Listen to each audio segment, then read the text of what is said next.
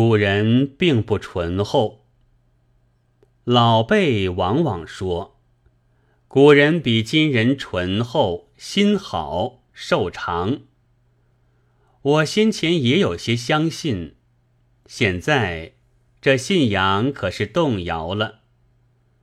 达赖喇嘛总该比平常人心好，虽然不幸短命死矣，但广州开的齐英会却明明收集过一大批寿翁寿媪，活了一百零六岁的老太太还能穿针。有照片为证，古今的心的好坏较为难以比较，只好求教于诗文。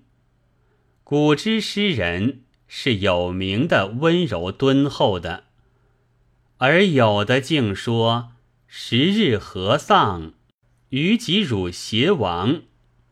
你看，狗多么恶毒！更奇怪的是，孔子教乐之后竟没有删，还说什么“诗三百，一言以蔽之，曰思无邪类”，好像圣人也并不以为可恶。还有现存的最通行的文选，听说如果青年作家要丰富语汇，或描写建筑。是总得看他的，但我们倘一调查里面的作家，却至少有一半不得好死。当然，就因为心不好。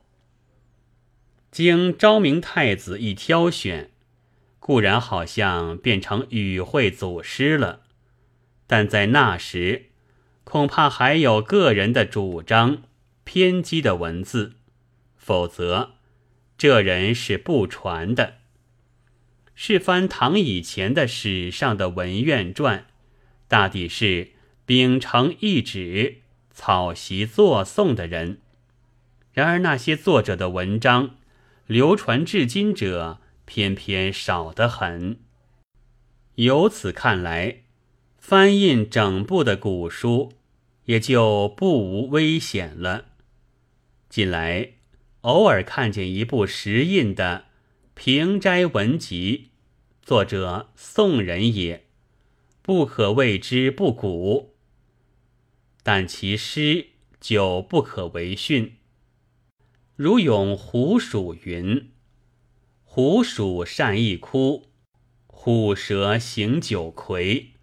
不论天有眼，但管地无皮。”又咏惊公云：“养救祸胎身始去，依然终复向人轻。”那只吃当路的口气，就为今人所看不惯。八大家中的欧阳修，是不能算作偏激的文学家的吧？然而那读李敖文中却有云。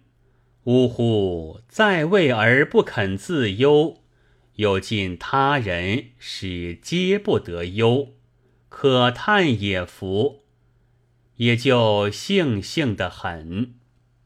但是经后人一番选择，却就醇厚起来了。